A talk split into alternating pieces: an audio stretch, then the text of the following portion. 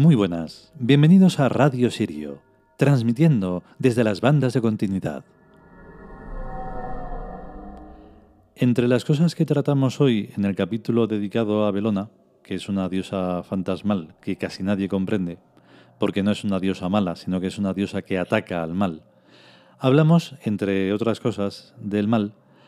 Precisamente hablamos de los crímenes que ahora tanto se habla desde hace unos años, pero en el 2008 o antes no se hablaba tanto así, de los crímenes de género, cuando en realidad se tendría que hablar de los crímenes, porque da igual a quién mates, digo yo, vamos. Y entonces, pues ahí se habla de que en ese año también estaban haciéndose los crímenes que fueran como siempre se están haciendo. Yo no sé la, de gente que, que será muerta por asesinatos en el mundo, pero me parece que son unos cuantos miles. El caso es que vamos a ir con el capítulo que es lo que interesa.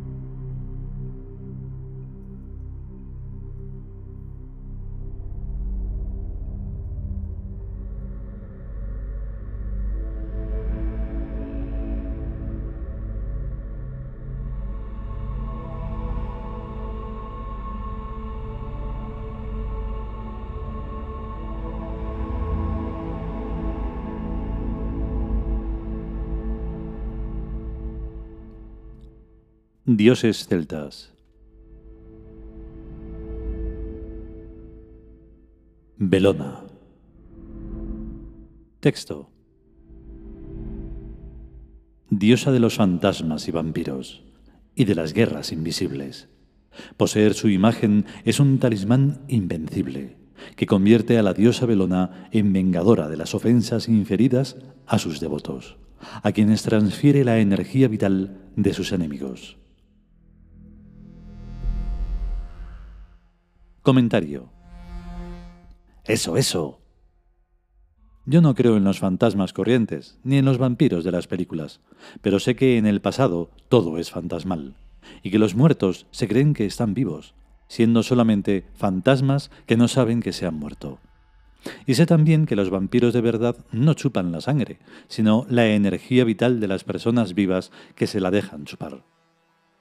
Yo he conocido vampiros a punta pala, pero me he escapado de sus colmillos psíquicos chupadores en cuanto me daba cuenta y tenía la menor oportunidad. Me he ido escapando, de unos más pronto y de otros más tarde, según el compromiso que tuviera con cada cual de ellos y ellas.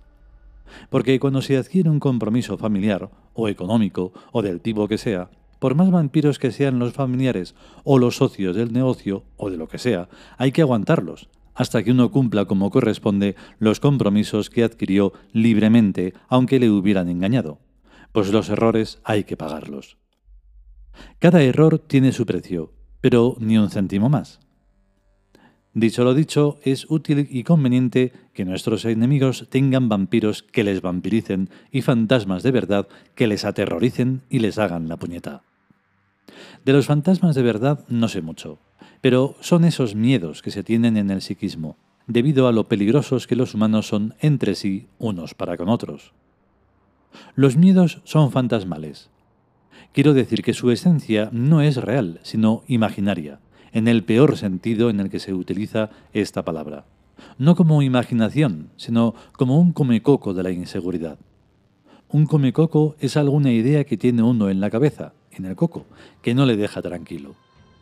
Todo el mundo tiene fantasmas de naturaleza imaginaria dentro de su psiquismo debidos a la inseguridad reinante en el mundo humano en que vivimos. El ejemplo más visible son los guardias de escolta de que se rodean los políticos, que se supone que han sido elegidos por el pueblo y que no se atreven a dar ni un paso solos en la calle entre la gente por miedo a que los maten. De ahí para abajo todo alguien tiene miedo de otro alguien. Esta es la situación. La diosa Belona es la encargada de las guerras invisibles que se desarrollan entre los individuos de todas las clases de familias y de sociedades, utilizando en esas guerras sus vampiros y sus fantasmas, que son los propios seres humanos. Esta mañana un niñito de 14 años ha matado a su madre de un disparo de escopeta en la cabeza.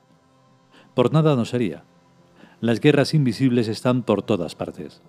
Y por más que se quieran disimular, cada día nos enteramos en España de que alguien ha matado a su mujer, a sus hijos, a su padre o a su madre. Hogar, dulce hogar. Para que algo así llegue a ser noticia en los periódicos y en la radio, antes ha tenido que ser un infierno el hogar, dulce hogar. En la gran mayoría de los infiernos hogareños no llegan a matarse, y no son noticia, pero eso no les impide a unos y a otros hacerse mutuamente la vida imposible. ¿Cuánto más ocurrirá entre vecinos y entre personas cuyos intereses económicos son opuestos? Los juzgados de todas partes están a rebosar de pleitos y litigios por millones de cosas. En España, 8 millones decían el otro día, o más. Ahora están de huelga los funcionarios y los jueces, que no pueden atender a tantísimos litigantes y que cobran, según dicen, unos sueldos muy bajos. Aquí llaman mileuristas a quienes cobran unos mil euros, y lo dicen con cachondeo, como si mil euros no fueran 167.000 pesetas. A mí me parece que pagarle mil euros a un empleado es toda una barbaridad, y que con 600 euros o menos sería ya suficiente. Lógicamente, todo va a depender de los trabajos de los que se traten. Me imagino la cara que pondrán los sindicalistas al leerme esto que escribo. Pero es que cada cual defiende su dinero como puede, y si uno se administra bien, no necesita mucho dinero para vivir confortablemente sin vicios. Los vicios son muy caros y nunca tienen dinero bastante para hartarse. Hay que ver hoy lo moralista que voy.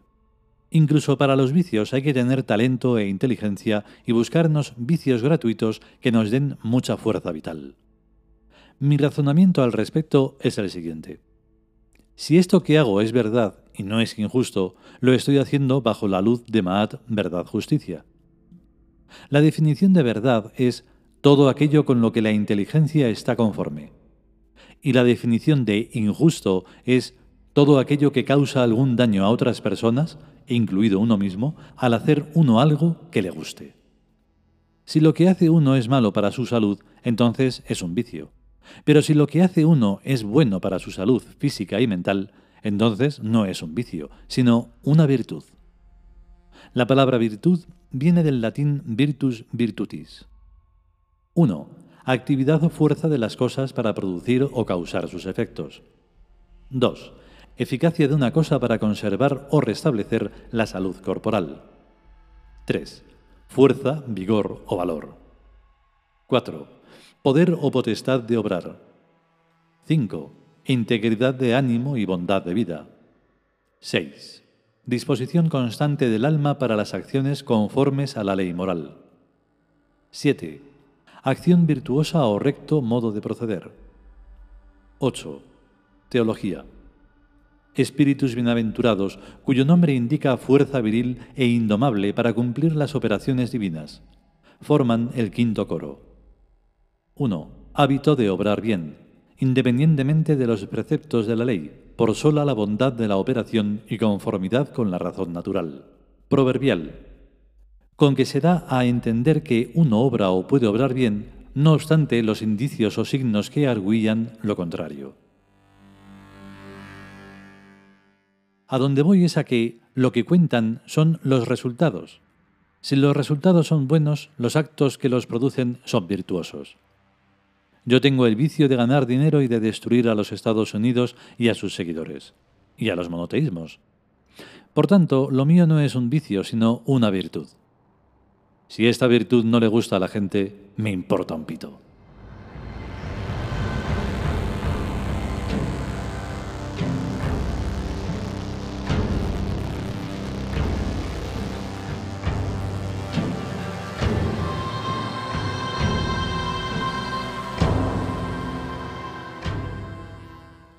Y hasta aquí el capítulo dedicado a Belona.